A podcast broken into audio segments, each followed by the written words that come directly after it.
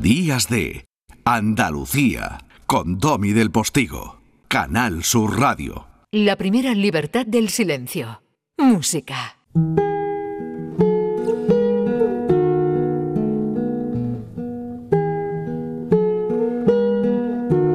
Y qué música, ¿eh? Una lágrima. Qué bonita pieza has elegido para comenzar, José Manuel. Y no te hablo bajito por un proceso de seducción. Es que si no me da tos. Buenos días, Domi. Pues sí, la verdad es que sí, la radio da para muchos registros. eh, le da un toquecito así también como más de, de ultratumba, ¿no? Y es bonito. Bueno, Francisco Tárrega, una lágrima. Hombre, ultratumba tampoco. Bueno. Tú es que estás, tú es que estás condicionado por la egiptología de Manuel. Claro, claro, es que lo oigo siempre con mucha pasión y me lleva, me lleva a ese camino. Sí. Bueno, hoy tenemos aquí a Antonio de Torres, ¿vale? Aunque la pieza es de Tárrega, pero tenemos a Antonio de Torres. Hemos tenido compositores. Ojalá estuviera vivo y lo pudiéramos entrevistar aquí con alguna de sus guitarras. Exactamente, pero no es posible porque eh, murió ya en el siglo XIX. Estamos hablando de un gran constructor de guitarra. Es la primera vez que traemos aquí un luthier, ¿de acuerdo?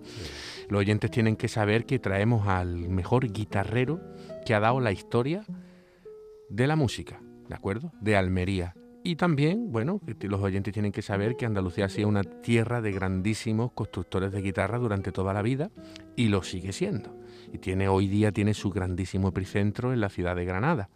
Bueno, ¿qué hace Antonio Torres? Antonio Torres fija las medidas definitivas de lo que conocemos como la guitarra de concierto clásica española, ¿vale? Hace estudio acústico eh, y, y determina finalmente cuáles son las medidas idóneas definitivas para la guitarra que venía de un proceso de evolución. Eh, cosa, ¿Cuánto, cuánto tiempo hace que murió Antonio Torres? pues mira, Antonio Torres en 1892 falleció. Bueno, pues mira, otro Antonio ha muerto de manera muchísimo más reciente. Un ensayista, un profesor de la universidad, uno de los eh, más valientes pensadores que ha tenido el siglo XX y parte del XXI. Eh, Es muy conocido por su historia general de las drogas, pero Antonio Escotado ha sido mucho y mucho más. Se nos ha ido con 80 años Antonio Escotado, uno de los hombres más respetables del pensamiento en España. Pues fíjate, le dedicamos el programa de hoy a él y precisamente esta lágrima de, de- de Tárrega que la escribió cuando llegó de una gira a su casa y su mujer le dijo que su hijo había fallecido. O sea que fíjate qué, qué tristeza, ¿no? Un hombre que además es que eh, lo pueden reconocer, como dice siempre Manuel Navarro, los oyentes lo saben, lo han visto en la radio, lo- eh, bueno, en la tele, en la radio se oye, ¿no? Pero sí, él ha participado mucho, mucho en...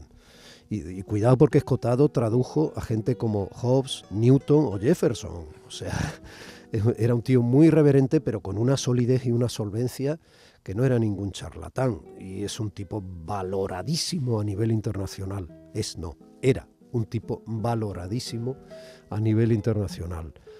Antonio Escotado, el filósofo, se nos ha ido. Vaya por, por él eh, este recuerdo. Bueno, eh, Antonio Torres, eh, natural de, de Almería, ¿de acuerdo? Eh, nació en la cañada de San Urbano, sus padres eran de Níjar, se fueron muy pronto a vivir a Vera. También guarda una historia triste porque se casó muy joven y su mujer falleció muy rápido, precisamente por tuberculosis, que ahora lo hablabas antes con Manolo. Y tres de sus cuatro hijos también fallecieron prematuramente. O sea que fíjate que dura era la vida entonces, ¿eh? Terrible, ¿eh? Tremendo, Sí, y tremendo. luego su segunda esposa también le, le falleció. Eh, o sea, tú tienes una vida dura este hombre, eh, lo que es su, su- contexto familiar más cercano, ¿no? Muchas veces cuando nos quejamos, y es normal que nos quejemos de las cosas, ¿no? Pero no tenemos la perspectiva histórica. Cuando yo digo una y otra vez que hay que contextualizar, contextualizar, hemos llegado a, en este momento que vivimos, de 2021, ¿no? A tal nivel de, eh, no sabría decir, pero de protección en todos los sentidos, de, de longevidad, de atención médica, de derechos sociales, a pesar, insisto, de todo lo que hay que mejorar.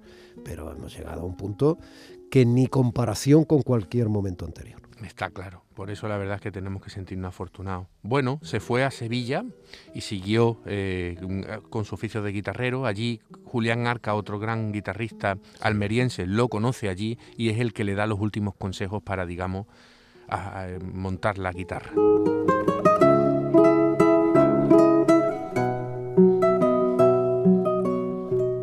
esta guitarra se llama La Invencible. Exactamente, como, como la Armada. La guitarra con la que está siendo interpretado este bolero Exacto, esta es La Invencible, es de las mejores guitarras que hizo Antonio de Torres. Lo interpreta Carlos Trepat. Qué bonito eso. Eh, ¿Y le puso nombre a todas las guitarras? Las más importantes, las más importantes. ¿Y por qué él consideraba unas más importantes que otras? Pues pues por el cariño con que podía hacer esa guitarra, el material empleado. No es lo mismo hacer una guitarra de ciprés que hacerlo de palo santo o de arce, ¿de acuerdo? Eh, los luthieres siempre van haciendo sus instrumentos, pero de vez en cuando se hacen uno que le ponen más dedicación y además le ponen los mejores materiales que tienen en el taller en ese momento. Entonces estamos hablando de que son guitarras muy mimadas. Fíjate Carles Trepas que dijo sobre eh, esta guitarra, dice, sin duda la oyó Albeni, la oyó Granado y la oyeron tantos otros es la voz de la moderna música española. Es muy drástico decirlo así, pero debemos entenderlo así.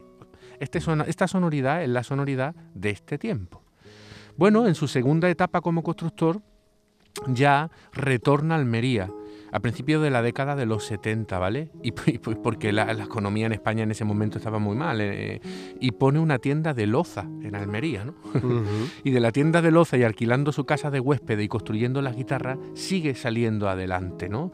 Y su casa se convierte en sitio de peregrinaje de los mejores guitarristas de la época como Francisco Tárrega. Vamos a escuchar una obra de Tárrega en manos de Pepe Romero, una guitarra de 1888 que está catalogada precisamente, este es su nombre, S 114.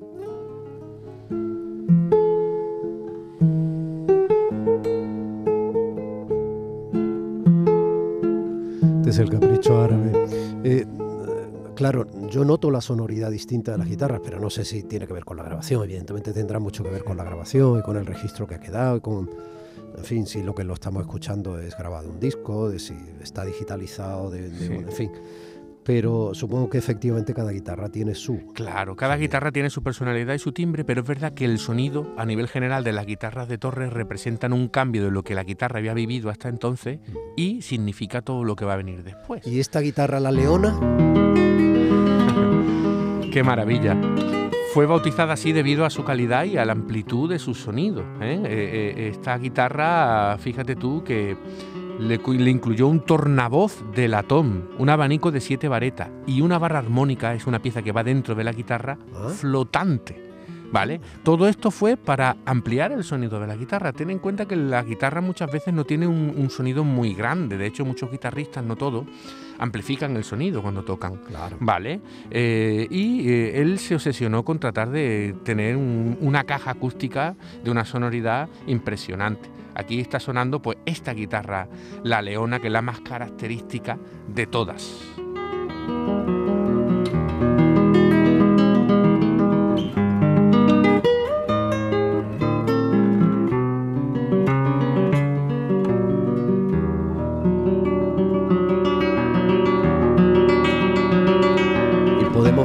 Tiene un sonido, se nota, aunque sea al margen de la grabación amplio muy distinto, por ejemplo, de esta guitarra de Torres.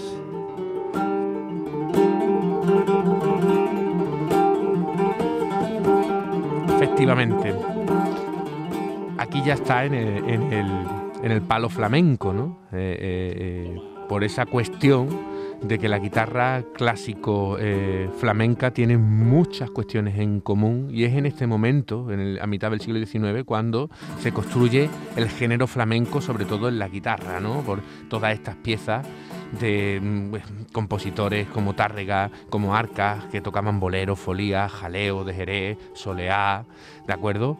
En este tiempo, en el siglo XIX, también destacan guitarristas que tocaban con guitarras de Torres, como Paco de Luceno o Paco el Barbero. E incluso más tarde, en una guitarra recordando a Torres, lo hacía también el propio Ramón Montoya. hay que entender que todo este concepto del sonido de la guitarra de Antonio Torres, la guitarra clásica y la guitarra flamenca, al final tiene un neso de común, que es este maravilloso sonido.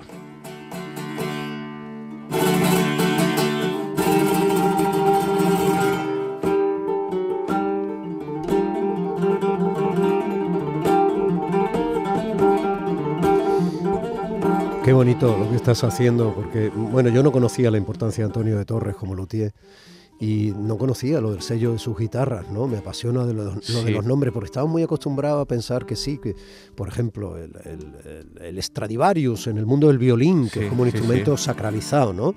Y vale, estupendo, o sea que sea así, ¿no? Así es. Pero la guitarra tan nuestra. Ah, bueno, fíjate, Domi, que, eh, estas guitarras de torre en Sotheby's y en las casas de subasta más importantes del mundo, su precio empieza a partir de 200.000 euros, ¿vale? O sea que estamos hablando, y la Invencible es patrimonio nacional, la guitarra en sí.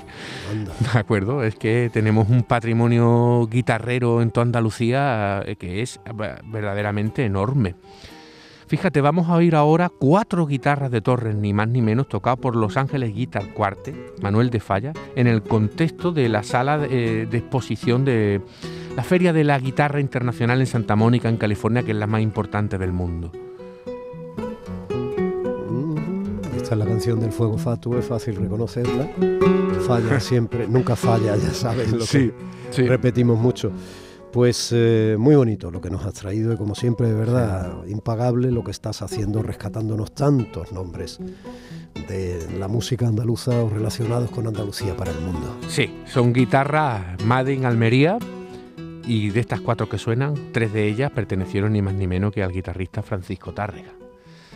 Así que es para disfrutar. Invito a los oyentes a que vayan a la fuente, a internet y busquen Antonio de Torres para que vean qué tipo de paisano tenían. Bueno, recuerden que ha muerto el filósofo Antonio Escotado. Eh, nos vamos al boleto de las 10 y seguimos. Días de Andalucía con Domi del Postigo, Canal Sur Radio.